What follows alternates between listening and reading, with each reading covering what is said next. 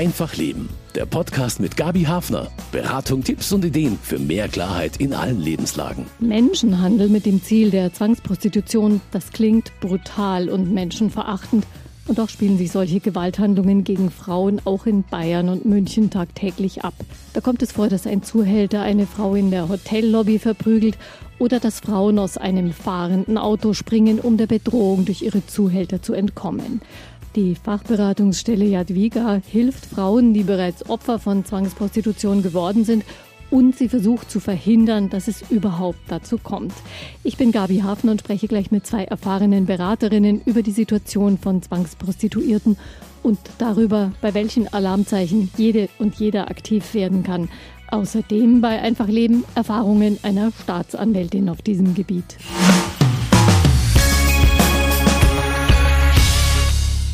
Menschenhandel und Zwangsprostitution, das sind heftige Tatbestände, hinter denen heftige Schicksale von betroffenen Frauen stehen. Aber Kräfte, die aufklären und unterstützen, gibt's auch. Zwei Vertreterinnen sind zu Gast bei Einfach Leben. Juliane von Krause ist Geschäftsführerin des ökumenischen Trägers Stopp dem Frauenhandel und unter diesem Dach arbeitet die Fachberatungsstelle Jadwiga München. Dort ist Adina Schwarz tätig. Willkommen an Sie beide. Guten Morgen. Herzlichen Dank. Frau Schwarz, Sie sind Juristin und haben kürzlich promoviert zu einem Thema, das auch in das Feld Menschenhandel gehört, über Drogenkonsum bei Betroffenen. Was ist Ihre Aufgabe bei Jadwiga, Frau Schwarz? Ich unterstütze Betroffene von Menschenhandel, vorwiegend die aus Rumänien und Ungarn ähm, kommen und hier in Deutschland ausgebeutet sind, aber auch teilweise Betroffene, die im Asylverfahren ähm, identifiziert sind und entweder in Deutschland oder in andere EU-Länder ausgebeutet waren und dann nach Deutschland geflüchtet sind. Und da haben Sie auch Kontakt in die Herkunftsländer? Genau, wir arbeiten ganz eng mit Fachberatungsstellen von Herkunftsländern zusammen, so dass äh, wenn wir eine Rückführung organisieren, zum Beispiel von Betroffenen von Menschenhandel, dass sie dann in diese Herkunftsländer aufgefangen sind und äh, die notwendige Unterstützung dann bekommen. Sie sind beide schon eine ganze Weile in diesem Feld tätig. Es geht dabei viel um Gewalt, Öffentlich wird kaum über Menschenhandel und Zwangsprostitution gesprochen. Woher kommt Ihre Motivation immer wieder für diese Arbeit? Für mich ist es wichtig, dass Frauen frei von Gewalt und gleichberechtigt leben können. Und Menschenhandel ist eine der schwersten Menschenrechtsverletzungen in meiner Sicht, die Frauen äh, erfahren können oder zugef Frauen zugefügt werden kann. Und äh, deswegen ist es mir ein Herzensanliegen, dagegen vorzugehen, damit wir dieses Verbrechen eindämmen, damit wir aber auch die Opfer unterstützen, dass sie ein freies Leben führen können. Mich motiviert es immer wieder, wenn ich sehe, wie, wie wunderschön sich sehr viele Fälle entwickeln tatsächlich, wie wunderschöne Perspektiven es dann gibt, äh, gerade für diejenigen, die so viel Leiden erlebt haben. Sie kommen öfter von sehr prekären Verhältnissen, äh, wo sie vielleicht schon in Kindheit ausgebeutet waren und misshandelt wurden. Und dann aber, nachdem dieses Kapitel von Menschenhandel abgeschlossen wurde, dann fängt ein weiteres Kapitel meistens an und der gestaltet sich wunderschön in sehr viele Fälle. Und das motiviert mich immer wieder weiter zu kämpfen sicher auch nicht leicht, dieses Kapitel dann hinter sich zu lassen. Das hinterlässt ja auch Spuren. Können Sie ein Beispiel gerade erzählen aus der Arbeit, wo Sie sagen, das ist einfach jetzt eine tolle Entwicklung, die das genommen hat? Oh, ich könnte sehr viele Beispiele Gut. tatsächlich nennen. In einem Fall ähm, kam die Betroffene aus Ungarn, ähm, die auch sehr schwere psychische Belastungen gezeigt hat hier in Deutschland. Und sie wurde als Kind ähm, sexuell misshandelt, bereits in ihrem Herkunftsland und wurde hier gezwungen, sich zu prostituieren und noch dazu Drogen zu benutzen. Nach einem sehr langen Aufenthalt in der Psychiatrie über sechs Monate hat es uns dann gelungen, eine Rückkehrhilfe ihr anzubieten, dass sie dann auch eine Anbindung in den Herkunftsland gehabt hat, eine therapeutische Anbindung. Sie hat sich auch wirklich wunderschön entwickelt, äh, insofern, dass sie jetzt als Fotografin arbeitet und hat vor zwei Jahren ihre erste Ausstellung in den ungarischen Parlament gehabt. Also insofern gibt es wirklich sehr schöne Entwicklungen. Erfolgsgeschichten genau, hinter genau, denen aber genau. auch wirklich viel, viele Mühen, viel Arbeit steckt ja. und eben auch die übergreifende Zusammenarbeit. Frauen, die in München zur Prostitution gezwungen werden, woher kommen die? Ja, äh, bei Jadwiga werden Frauen betreut und beraten, die äh, zum einen aus osteuropäischen Ländern kommen, eben beispielsweise aus Ungarn oder aus Rumänien, aber auch aus Bulgarien. Und äh, in den letzten Jahren haben wir auch sehr viele Frauen, die von der nigerianischen Mafia äh, nach Italien geschleust worden sind, dort zur Zwangsprostitution ähm, waren und äh, letztlich dann oft diesen Mafia-Strukturen entkommen sind nach Deutschland und hier im Flüchtlingsbereich sind. Und deswegen sind wir sehr aktiv, auch mit Unterstützung der katholischen Kirche, der Erzdiözese, in den Flüchtlingseinrichtungen, in den Ankerzentren, um dort Frauen eben erstmal ja, festzustellen, wer gehört zu den Betroffenen und diese dann auch speziell zu unterstützen. Also das sind so die Schwerpunkte Osteuropa und Nigeria mit relativ unterschiedlichen Hintergründen. Natürlich auch über welche Zahlen sprechen wir da? Wie viele Frauen pro ja. Jahr etwa? Mit wie vielen kommen Sie in Kontakt? Also jetzt ähm, sind es etwa zwischen 250, aber auch mal 400 Frauen. Also das äh, ist je nach Jahr. Also 2017 beispielsweise war es eine sehr hohe Zahl. Jetzt während der Corona-Zeit waren es weniger Frauen. Und wir haben ja auch Beratungsstellen in München und in Nürnberg. Also in beiden haben wir Mitarbeiterinnen, die Frauen betreuen. Und es sind auch immer jeweils ein bisschen unterschiedliche Herkunftsländer. Also wir haben zum Beispiel in Nürnberg mehr Frauen, die aus Äthiopien sind und in der Arbeitsausbeutung waren. Wie alt sind die Frauen? Ja, in der Regel sind die Frauen jung, also zwischen 18 und 25 Jahren. Bei den Frauen, die eben aus den afrikanischen Ländern sind, sind auch ältere darunter. Aber im Großen und Ganzen sind die Frauen jung. Und wie kommen die Frauen überhaupt nach München? Oft ist es so, dass die äh, Täter sie einfach auch in den Bus setzen äh, oder eben die Täterkreise nehmen auch mehrere Frauen und bringen die direkt nach München.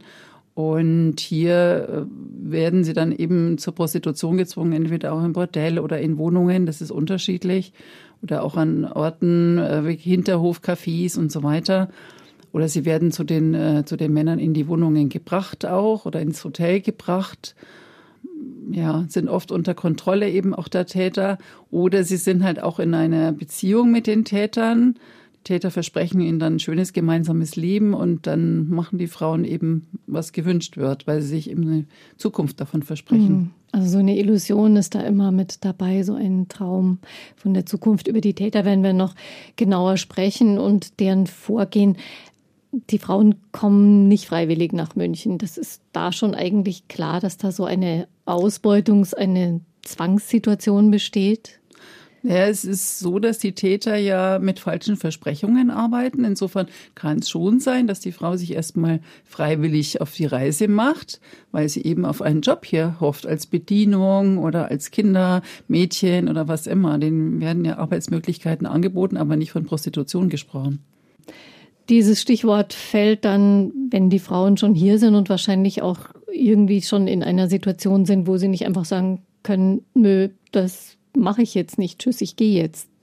Genau. Also es, die, die ähm, Täter arbeiten ja immer mit Erpressungen, mit Drohungen, mit Gewalt. Ähm, also ganz typische Erpressungen sind eben, dass, dass gesagt wird, wenn du nicht machst, was wir wollen, dann passiert deiner Familie was. Wir wissen, wo dein Kind ist zum Beispiel. Wir wissen, wo deine Eltern leben. Und äh, das ähm, ist für die Frauen wird natürlich dann eine schwere Einschüchterung. Kommt zu dieser Drohkulisse dann auch oft körperliche Gewalt? In vielen Fällen kommt auch körperliche Gewalt dazu, wenn die Frauen sich wehren, ja. Ist die Zwangsprostitution eigentlich ein Problem eher der Großstädte? Prostitution gibt es ja zum Beispiel auch viel in Grenzregionen. Ja, in den Großstädten haben wir Polizeikommissariate, die speziell ähm, eben für, auf Menschenhandel ausgerichtet sind und, und hier auch mehr, sag ich mal, ermitteln. Wenn wir dann in kleinere Städte gehen, wie Regensburg, wie äh, Rosenheim, wie Ingolstadt, da ist die Polizei personell einfach nicht so aufgestellt, aber trotzdem gibt es natürlich Prostitution. Also Rosenheim beispielsweise gibt sehr viel Prostitution, sehr viele Bordelle und auch sehr viele Frauen, die dort arbeiten in der Prostitution, aber die Polizei äh, kann dem gar nicht so in der, kann nicht wirklich nachgehen. Wie kommen denn die Organisationen Jadwiga zum Beispiel in Kontakt mit den betroffenen Frauen? Es ist sehr unterschiedlich, je nachdem, welche Herkunftsländer sie haben. Zum Beispiel die Frauen, die ähm, im Asylverfahren sind, werden dann an uns weitergeleitet durch äh, Beratungsstellen, die im Asylbereich tätig sind.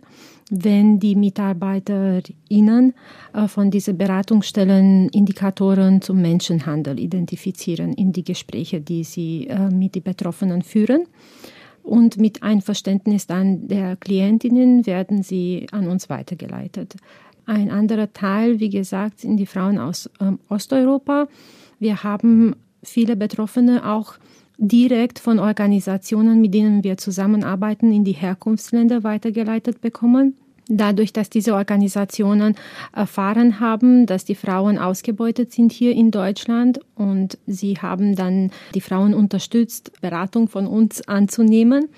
Wir bekommen auch Frauen über verschiedene Konsulate zum Beispiel weitergeleitet, aber vorwiegend ähm, von Polizei oder über andere Migrationsberatungsstellen ähm, und ähm, Kreisverwaltungsreferat im Rahmen des Prostituierten-Schutzgesetzes RGU, auch im Rahmen des Prostituierten-Schutzgesetzes, also Gesundheitsamt, mhm. auch im Rahmen des Prostituierten-Schutzgesetzes, weil die ja die Beratungen machen mit den Frauen, die sich hier anmelden, ähm, um als Prostituierte zu arbeiten.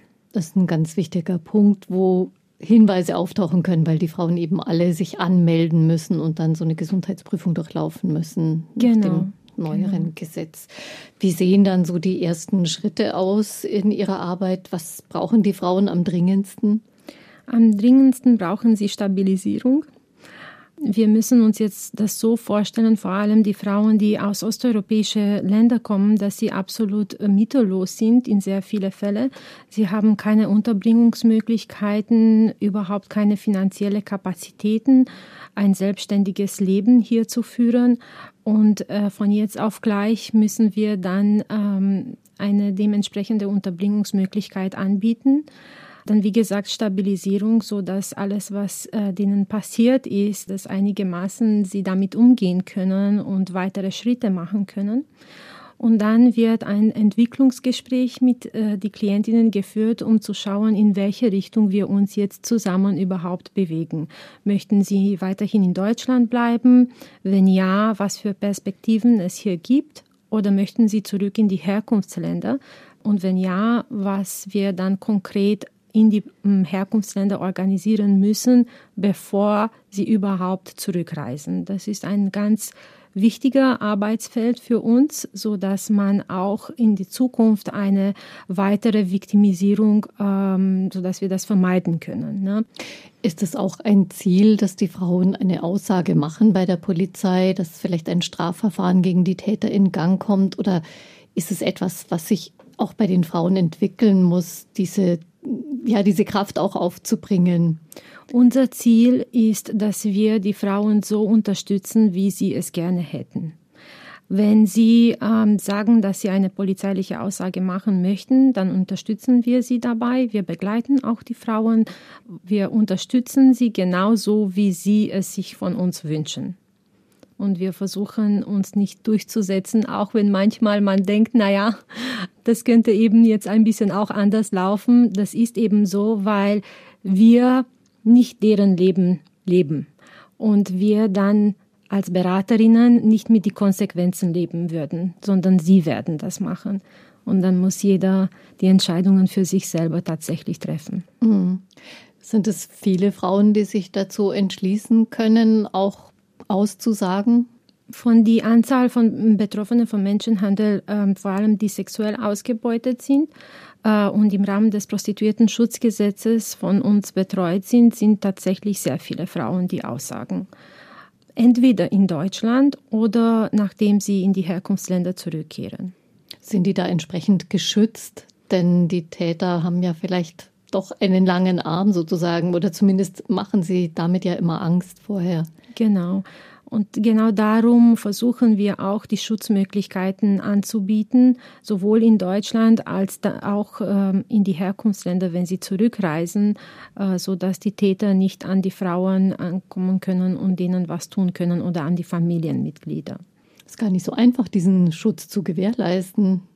Es gibt sehr gute mittlerweile äh, Strukturen, die äh, die Frauen unterstützen können. Es gibt Schutzwohnungen, ähm, sowohl in Deutschland als auch in die Herkunftsländer. Das, das hilft natürlich. Also es ist schon immer wieder die Situation gegeben, dass wir dringend einen Platz für eine Unterbringung für eine Frau suchen und die bestehenden Möglichkeiten ausgeschöpft sind. Also da besteht tatsächlich noch ein Bedarf an mehr niederschwelligen Unterbringungsmöglichkeiten. Wie arbeiten denn die Täter? Mit welchen Methoden? Also sie werden unter Umständen sehr gewalttätig, wenn es dann sozusagen zur Sache kommt. Wie, wie fädeln die das überhaupt ein? Schöpfen die Frauen keinen Verdacht, dass das nicht alles so glatt laufen könnte? Wenn wir über Zwangsprostitution sprechen, können wir sehen, dass die Frauen vorwiegend über die Loverboy-Methode angeworben sind.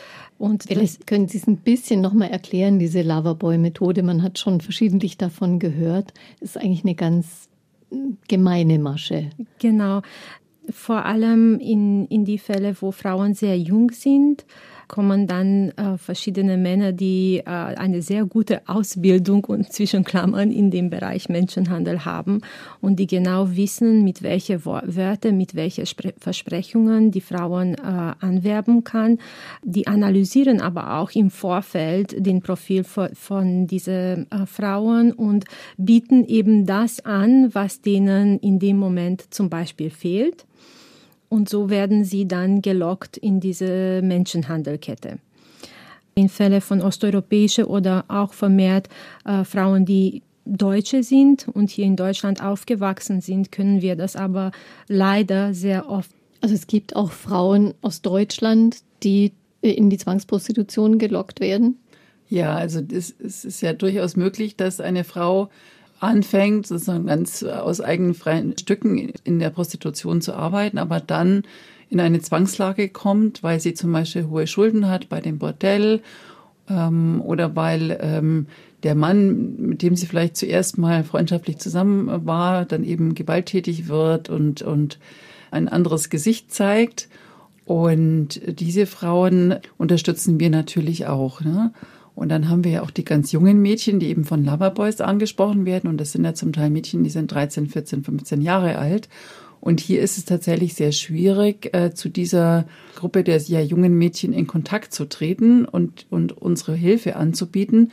Daher haben wir das Bayerische Sozialministerium gebeten, dass wir da speziell eine Kampagne machen die auch vom Ministerium natürlich finanziert wird, um eben diese Mädchen zu erreichen, weil da müssen wir natürlich über TikTok zum Beispiel gehen und mhm. soziale Medien und so weiter. Ne? Also da muss man natürlich sich auch bestimmte Sachen überlegen, um die zu erreichen.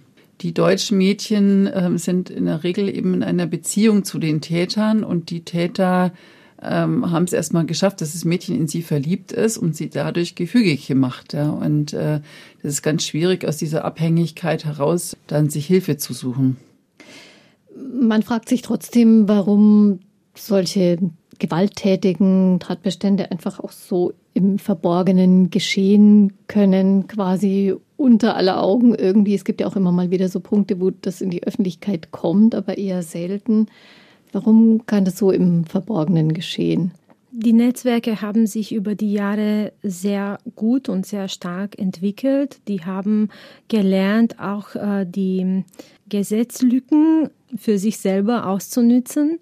Und de, bevor die Richtlinie bezüglich Menschenhandel ins Kraft getreten ist, haben verschiedene Länder was völlig anderes über, von Menschenhandel verstanden.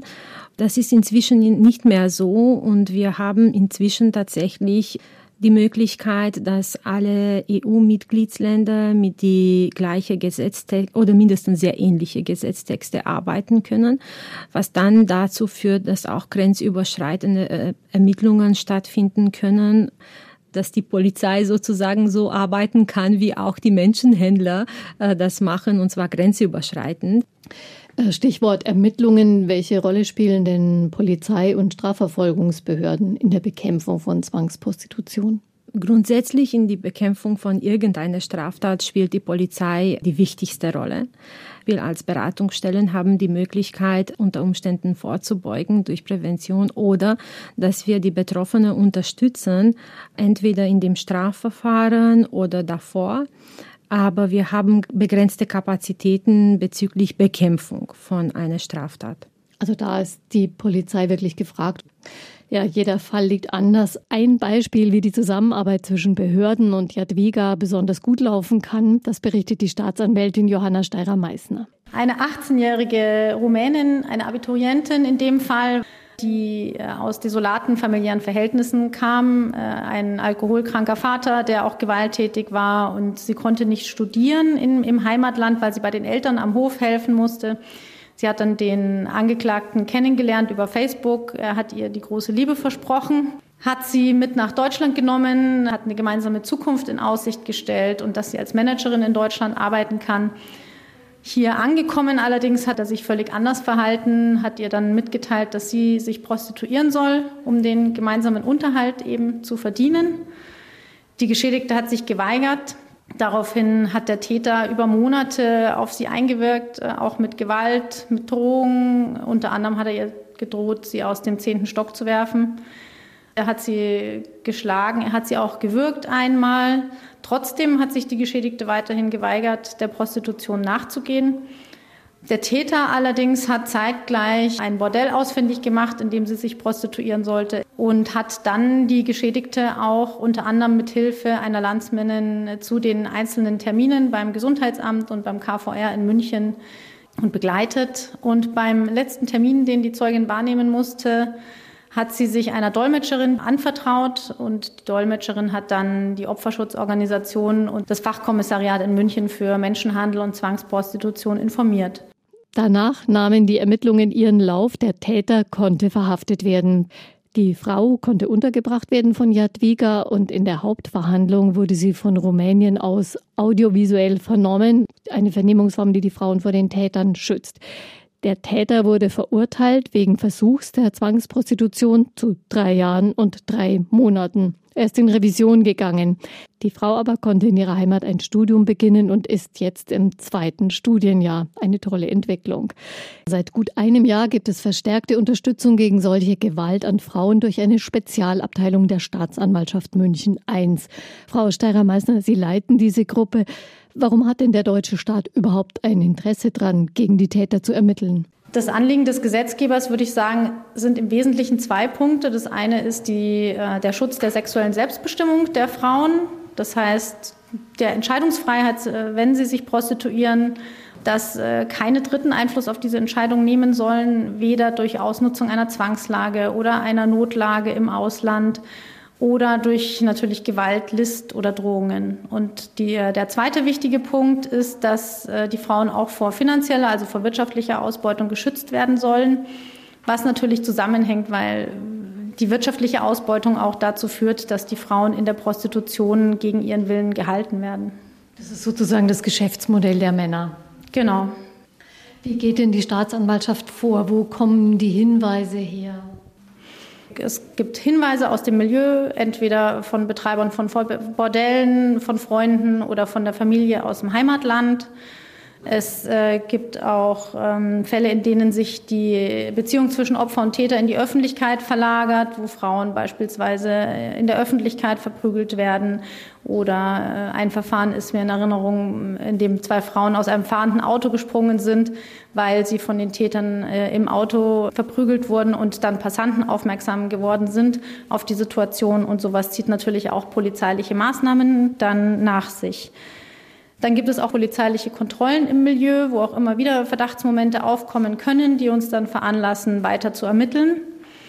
Oder auch natürlich den Fall, dass die Zeugin selbst zur Polizei geht, was allerdings erfahrungsgemäß nur dann passiert, wenn sich die Zeugin wirklich in einer aussichtslosen Lage sieht, wenn sie sich auch vom Täter derart bedroht sieht, dass sie keinen anderen Ausweg mehr weiß, als sich an die Behörden zu wenden. Die Zeugenaussage, ist es nicht etwas was die Frauen fürchten, vor allem weil sie dann hinterher möglicherweise Konsequenzen fürchten müssen von Seiten der Täter und dem Umfeld? Auf jeden Fall haben die Frauen Angst vor der Vernehmung, nicht nur vor der Vernehmung, sondern wie Sie sagen, auch vor den Folgen. Zum einen natürlich, dass äh, der Täter äh, sie bedrohen könnte, sie oder ihre Familie, aber auch, dass die Familie erfahren könnte, was sie äh, getan haben, dass sie sich prostituiert haben, was bei vielen im Heimatland dann eben nicht bekannt ist im familiären Umfeld. Wie bekommen Sie die Frauen dazu, sich auf diese Zeugenaussagen, auf das Verfahren überhaupt einzulassen?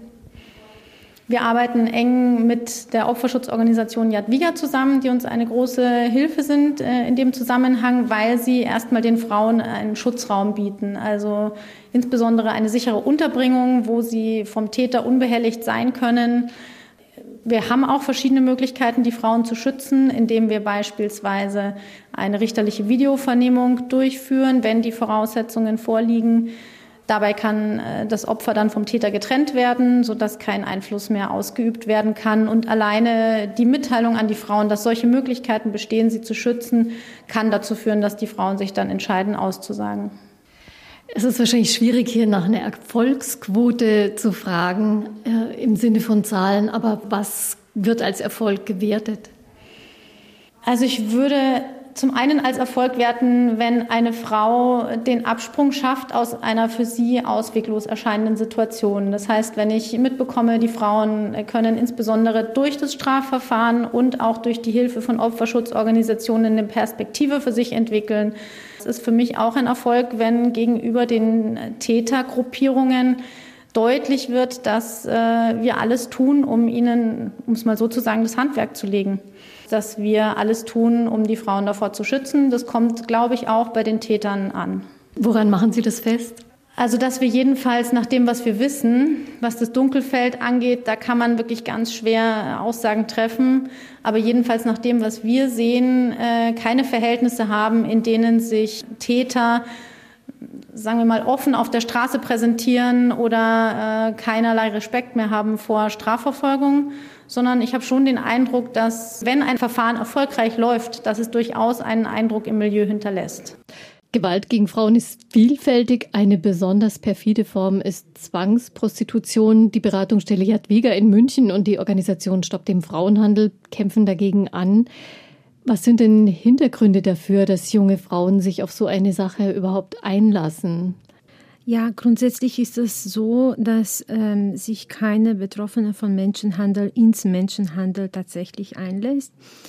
Sie, sie sind angeworben mit verschiedenen Versprechungen. Man spricht sehr oft darüber, dass die Betroffenen von Menschenhandel ein sehr niedriges Bildungsstand haben, was oft der Fall tatsächlich ist, aber sehr oft ist es so, dass ähm, die Frauen schon gebildet sind in dem Bereich. Äh, viele, viele haben äh, ein Abitur gemacht, einen Schulabschluss erworben und äh, Teil davon haben auch studiert. Aber? Aber ähm, Problem ist immer, dass zum Beispiel eine Abitur nicht unbedingt das bedeutet, dass sie auch informiert ist. Information ist extrem wichtig. Äh, gerade bei sehr jungen Frauen Information über Menschenhandel, was Menschenhandel überhaupt bedeutet, wie man sich auch selber identifizieren kann. Viele Betroffene sehen sich überhaupt nicht als Opfer von Menschenhandel. Erstens, weil sie nicht wissen, dass Menschenhandel als eine Straftat existiert und zweitens, weil, weil sie glauben, na ja, das ist jetzt alles schief gelaufen und vielleicht äh, wird es nächstes Mal besser sein. Zum Beispiel, wenn ich nach einem Arbeitsplatz suche. Äh, jetzt, wenn wir über Arbeitsausbeutung sprechen.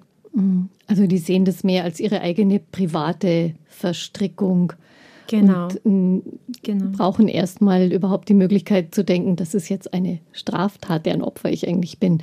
Hat es auch manchmal mit den, mit den Zukunftsperspektiven im, im Herkunftsland zu tun, mit den Möglichkeiten, eine angemessene Arbeit zu finden? Natürlich kommen Betroffene von Menschenhandel äh, wegen sehr prekärer Lebensverhältnisse, die sie in die Herkunftsländer haben, nach Europa grundsätzlich. Und wenn sie dann ankommen, stellen sie fest, dass, dass diese Perspektiven überhaupt nicht so sind, wie, wie sie sich das vorgestellt haben. Mhm. Also mindestens am Anfang ist es sehr selten, dass Betroffene von Menschenhandel durch einen Zwang jetzt zum Beispiel nach Deutschland kommen. Äh, sondern dieser Zwang wird aufgebaut langsam mit der Zeit und meistens hier in Deutschland. Also die Frauen kommen dann freiwillig, entweder äh, weil sie einen Arbeitsplatz hier gefunden haben. Viele kommen mit Arbeitsverträgen hier. Und man denkt dann überhaupt nicht nach, dass, dass man dann wahrscheinlich in eine Arbeitsausbeutungslage rutscht. Andere, wie gesagt, kommen mit dem Mann, den sie lieben, nach Deutschland. Wieso würde man den Schritt nicht machen? Es ist ja so, dass äh, Migrantinnen, die nach Deutschland kommen und wenig Deutsch sprechen, auch nicht so viele Arbeitsmöglichkeiten finden. Ja, außer sie sind natürlich sehr gut qualifiziert und dann können sie sich bewerben direkt bei einer Firma. Aber ansonsten ähm, sind die Arbeitsmöglichkeiten natürlich begrenzt. Und da ist Prostitution tatsächlich ein Bereich, wo sich Geld verdienen lässt. Und ähm, wir haben in Burgas, in dieser bulgarischen Stadt von Stopp dem Frauenhandel, seit vielen Jahren ein Projekt in einem Roma-Viertel, wo wir Roma-Mädchen im Alter von acht bis 14 Jahren unterstützen, pädagogisch und auch immer Aufklärungsarbeit machen in dem Viertel, weil dort es tatsächlich so ist, dass die, die Arbeitsmöglichkeiten vor Ort für diese jungen Frauen einfach nicht vorhanden sind. Und Daher ist es natürlich für Menschenhändler ein leichtes, diese Frauen zu rekrutieren für Deutschland und dann eben auch für die Zwangsprostitution, was natürlich da vor Ort so nicht äh, erzählt wird, das ist klar. Aber, aber wir haben festgestellt, mit dieser Beziehungsarbeit vor Ort. Also diese Mitarbeiter reden dann zum Beispiel mit den Eltern, mit den Mädchen äh, und dass dieser persönliche Kontakt eigentlich das ist, was den Erfolg der Prävention ausmacht. Mhm. Denn die Menschenhändler gehen ja auch über den persönlichen Kontakt, über die Beziehung. Und daher ist es wichtig, in der Präventionsarbeit ganz genauso wirklich ein gutes Vertrauensverhältnis herzustellen. Lassen sich Fälle von Zwangsprostitution im Vorfeld verhindern, verringern? Das würden wir auf jeden Fall hoffen, auch und durch die Präventionsaktivitäten, die wir durchgeführt haben hier in Deutschland, aber auch durch die Präventionsaktivitäten, die dann in die Herkunftsländer stattfinden. Was können Sie denn tun, zunächst mal hier in Deutschland? Ich kann jetzt tatsächlich ein Beispiel jetzt aus Bayern nennen, was wir äh, auch letztes Jahr durchgeführt haben. Eine sehr enge Zusammenarbeit äh, zwischen Jadwiga als Fachberatungsstelle und das rumänische Konsulat Rumänien Bayern zusammen gegen Menschenhandel. Bei dieser Veranstaltung haben äh, VertreterInnen von verschiedenen Migrationsberatungsorganisationen ähm, teilgenommen. Und wir haben versucht, sie aufzuklären bezüglich, was Menschenhandel ist, so dass sie als MultiplikatorInnen das auch weiterbringen können und aktiv Betroffene von Menschenhandel entweder identifizieren können oder dass die rumänische Diaspora von hier, von Bayern informiert wird bezüglich, was Menschenhandel ist und welche die Hilfsangebote tatsächlich sind, sowohl in Rumänien als auch in Deutschland. Das ist wahrscheinlich ganz wichtig, einfach da grenzübergreifend zusammenzuarbeiten. Gibt es da auch Medien in den Herkunftsländern, die das Thema aufgreifen oder Kampagnen, die sich da an, an die jungen Frauen wenden? Natürlich, es gibt solche Kampagnen. Leider ist es so, dass diese Kampagnen nicht alle erreichen, nicht alle Menschen erreichen können und vorwiegend nicht die erreichen, die dann in solche ähm, sehr schwere Lebenssituationen sich befinden. Öfter werden Präventionskampagnen in größere Städte organisiert oder in größere Schulen, wo man äh, durch ein paar Präventionskampagnen äh, sehr viele Menschen tatsächlich erreichen kann. Aber es ist ja leider so, dass äh, oft viele Betroffene aus kleineren Dörfern kommen. Und ähm, an, genau an diese Personen kommen dann die Informationen seltener an. Also was ähm, wir uns auch von Jadwiga überlegt haben, dass wir unbedingt Material brauchen in den verschiedenen Sprachen. Und deswegen haben wir Flyer entwickelt, die ähm, die verschiedenen Ausbeutungsformen beim Menschenhandel zeigen, denn zum Beispiel auch Zwangsbettelei ist eine Form von Menschenhandel. Und äh, diese Flyer arbeiten mit Piktogrammen und sollen es Personen ermöglichen, selber auch zu erkennen, dass sie sich in einer solchen Situation befinden und dass es für sie Hilfe gibt. Und die haben wir eben in allen relevanten Stra äh, Sprachen herstellen lassen. Und die werden zum Beispiel eben auch bei der Stadt, bei dieser ähm, Anmeldebehörde für Prostituierte, werden die den Frauen gegeben, eben in der passenden Sprache. Und die haben, äh, wir haben auch noch so kleine andere Materialien entwickelt, wie Feuerzeuge oder so kleine Lampen. Und da ist quasi in einem Code versteckt unsere Telefonnummer drin. Und die bekommen die Frauen auch mit. Denn es kann ja sein, dass sie tatsächlich erstmal denken, ja, sie arbeiten jetzt freiwillig in der Prostitution und dann in eine Lage kommen, wo sie aussteigen möchten, aber es geht nicht. Und dann könnten sie uns kontaktieren und das funktioniert ganz gut. Also da sind Sie auch sehr erfinderisch die Anwerbung oder dieser Trick mit den Loverboys, das läuft ja über Facebook, über soziale Medien. Viel geht da sicher auch im Internet an Kontaktaufnahme. Lässt sich das Internet nicht auch nutzen für die Prävention und die sozialen Medien? Doch, auf jeden Fall. Und äh, über Social Media haben wir auch eine Präventionskampagne gestartet, wo auch Teil von dieser Piktogramme, was Frau von Krause erwähnt hat, benutzt wurden. Und wir haben hm, sowohl versucht, äh, die deutsche Frauen zu erreichen, als auch äh, verschiedene vulnerable Gruppen aus verschiedenen Diasporen in Bayern. Ein generelles Verbot von Prostitution in manchen Ländern ist das ja Gesetz. Was halten Sie davon?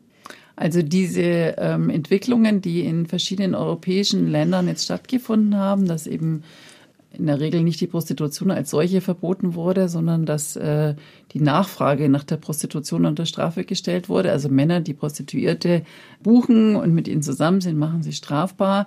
Das sind ähm, abgesehen von Schweden erst relativ neue Entwicklungen und ja, es gibt eben eigentlich, um Menschenhandel zu bekämpfen, gibt es halt verschiedene Schritte, ja, die wichtig sind. Also wir haben ja gesagt, die Polizei muss äh, ermitteln, es, es muss eine, eine gut funktionierende Staatsanwaltschaft da sein. Wir brauchen Fachberatungsstellen. Also im Grunde braucht man ein ganzes Netz, um, also abgesehen von den Gesetzen, um tatsächlich den Frau, die Frauen zu unterstützen oder auch Zwangsprostitution zu verhindern. Und das ist natürlich jetzt mit dieser ähm, unter Strafe stellen der Nachfrage ist ein Schritt, der für Deutschland aber noch relativ, sag ich mal, nicht, der, nicht der nächste Schritt ist. Ja. Mhm. Und ähm, ja, wir arbeiten einfach im Moment mit den gesetzlichen Möglichkeiten, die wir haben und die werden, würde ich sagen, in München ähm, wirklich vorbildhaft umgesetzt. Also wir haben eine Anmeldebehörde, die eben sehr intensiv mit uns zusammenarbeitet und da sind wir sehr froh darüber. Und das ist deutschlandweit einmalig, muss ich sagen, ja.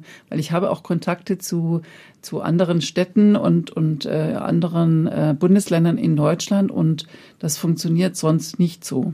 Also da kann dann Ihre Arbeit einfach auch nicht so greifen keine weibliche Prostitution ohne Männer, die für Sex bezahlen können, denn Freier auch eine Rolle spielen bei der Aufdeckung? Das ist tatsächlich auch nicht selten, dass äh, Freier sich auch bei uns melden, aber vorwiegend bei der Polizei. Äh, aber sobald Betroffene identifiziert sind und an uns weitergeleitet sind, dann, dann kommen wir ins Spiel auf jeden Fall. Was fällt den Freiern da zum Beispiel auf? Es kann sein, dass die Frauen sich auch äußern und sagen konkret, dass sie eingesperrt sind oder dass sie gezwungen sind, das zu machen oder sie fragen ganz einfach und konkret nach Hilfe. Äh, und in den Fällen ist es schon oft so, dass die Freier dann auch agieren. Manche haben auch Angst und wollen lieber nichts damit zu tun haben, weil sie denken, naja, wer weiß, was auf mich dann äh, das alles zukommt und dann auch zusätzlich als Zeuge auszusagen, ist äh, immer so ein spannendes Thema auch für die Freier, vor allem diejenigen, die auch eine Familie haben und überhaupt äh, nicht mit dem Thema Prostitution ähm, sich auseinandersetzen wollen, auch in den Familien. Da braucht es auch Mut, aber im genau. Endeffekt können die Freier da auch viel auslösen, viel bewirken. Ja.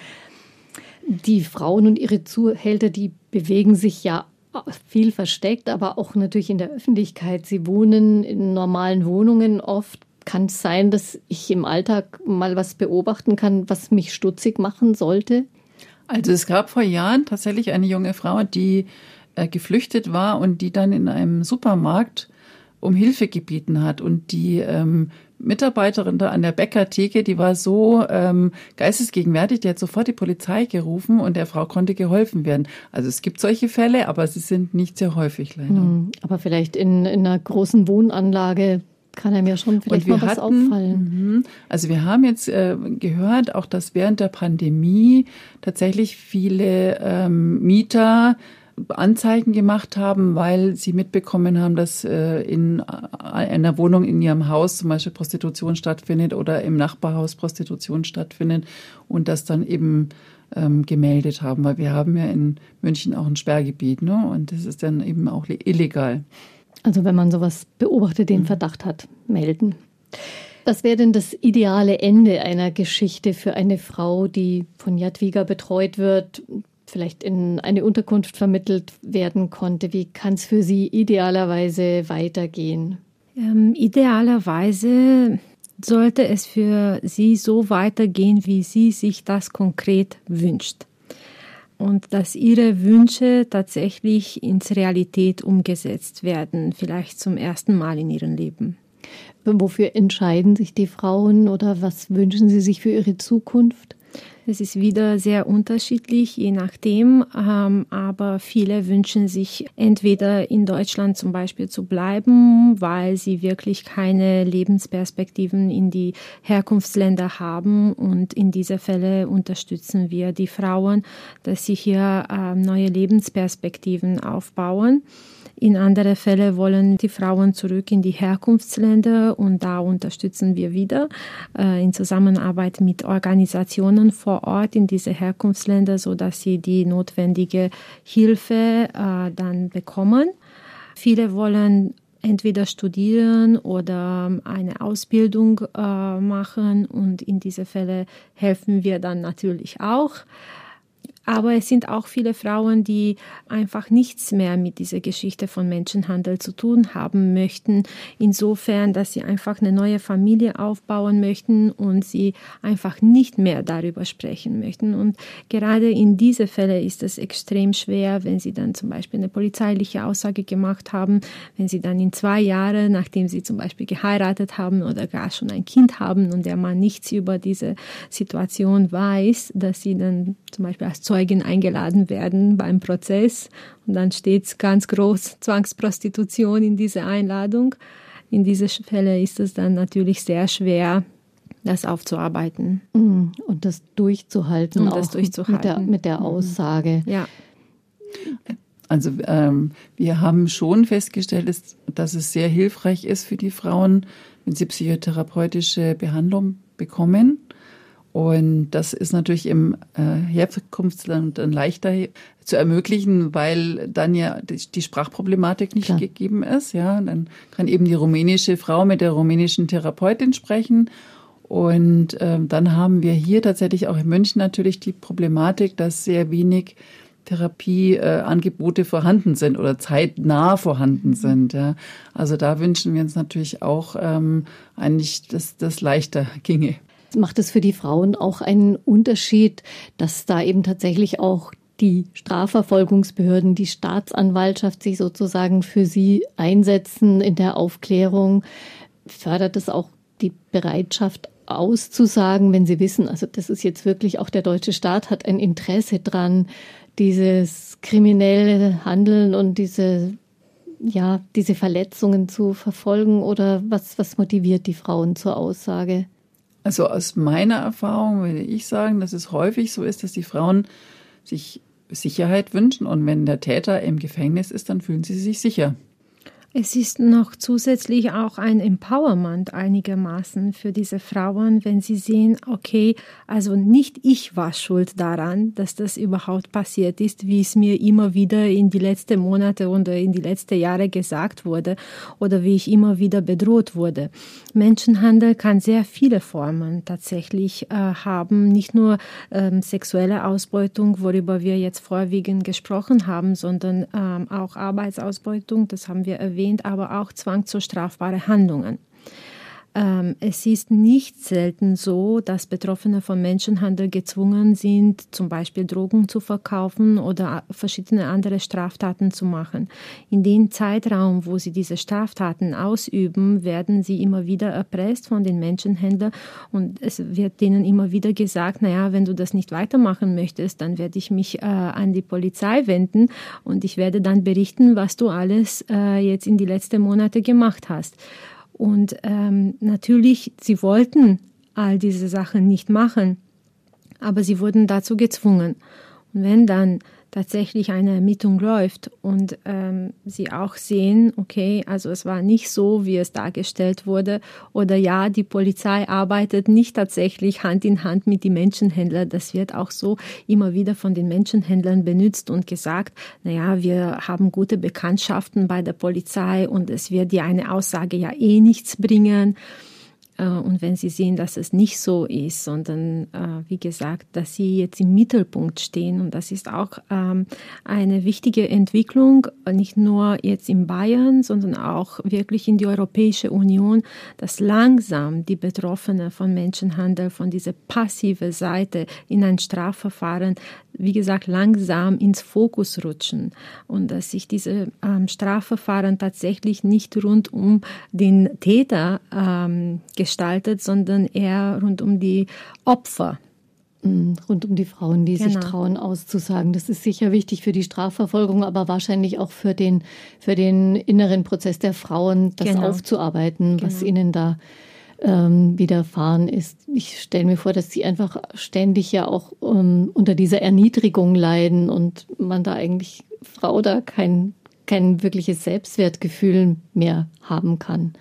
Ja. Und das ist eben für viele Betroffene nicht nur äh, im Bereich Menschenhandel, aber allgemein, wenn wir über eine Opfer sprechen, ist es sehr wichtig, dass man die Person tatsächlich anerkennt, so wie sie ist, eine Opfer und dann dementsprechend äh, sie unterstützt und sie so wahrnimmt mit alles, was sie mitbringt mhm. und alles, was die Täter dann ihr angetan haben. Die Einrichtung der Spezialabteilung bei der Staatsanwaltschaft München war sicher ein wichtiger Schritt in der Bekämpfung von Zwangsprostitution, haben Sie ja auch berichtet. Was wäre noch wichtig, was wäre dringend nötig, um Ihre Arbeit noch erfolgreicher zu machen? Ja, das bisherige Gespräch hat ja gezeigt, dass die Zusammenarbeit von Nichtregierungsorganisationen in der Bekämpfung und auch in der Opferhilfe, was bei Menschenhandel sehr wichtig ist. Also, dass zum Beispiel Organisationen wie Jadwiga eng zusammenarbeiten mit Beratungsstellen, zum Beispiel in Ungarn oder Rumänien. Und wir wünschen uns eigentlich, dass diese Vernetzung noch weiter ausgebaut wird und auch sagen wir mal, auch besser strukturiert wird und systematisiert wird. Und deshalb haben wir jetzt ab Januar ein neues Projekt von der Europäischen Kommission. Und dort äh, werden wir mit anderen Organisationen in Spanien, Griechenland und anderen Ländern, Italien, ein, ein System ausarbeiten, wie wir Rückführungen so gestalten, dass es für die Frauen gut ist und dass es da auch einheitliche Standards gibt dass auch der Datenschutz gewährleistet ist, die Sicherheit der Frau gewährleistet mhm. ist und so weiter. Ne? Und ähm, da sind wir sehr gespannt. Da ist auch zum Teil noch dabei äh, Schulungsmaßnahmen, zum Beispiel für die Polizei. Auch hier ist ein Feld, wo wo wir uns wünschen, auch stärker äh, tatsächlich nachgefragt zu werden und engagiert zu sein. Denn ähm, das sind eben die Kooperationspartner, die wir brauchen. Ja.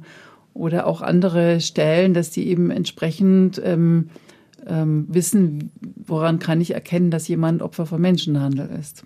Ja, klar, weil das alles viel besser klappen kann, wenn, wenn die gleich im Bild sind und richtig mitdenken können. Also, Was wir uns auch ja. wünschen, ist natürlich schon auch die äh, finanzielle Absicherung. Ja, ähm, natürlich machen wir uns ein bisschen Sorgen jetzt mit der Corona-Krise und wir sind auch immer tatsächlich darauf angewiesen, dass äh, dass uns gewogene Menschen unterstützen mit Spenden. Also das ist auch ein wichtiger Pfeiler unserer Finanzierung und da hoffe ich auch, dass das wieder weitergeht und dass wir so unsere wichtige Arbeit fortführen können. Genau, Sie haben es gehört, liebe Zuhörer. Jadwiga freut sich über Spenden. Ja, vielen Dank für das Gespräch und ich wünsche Ihnen weiterhin erfolgreiche, gute Arbeit Ihnen beiden. Danke. Danke sehr. Ja, den Kontakt zu Jadwiga und zu Stopp dem Frauenhandel finden Sie auf der Webseite zur Sendung. Dort gibt es auch den Podcast unter mk-online.de-leben. Danke für Ihr Interesse und bleiben Sie aufmerksam. Einfach Leben. Ein Podcast vom katholischen Medienhaus St. Michaelsbund, produziert vom Münchner Kirchenradio.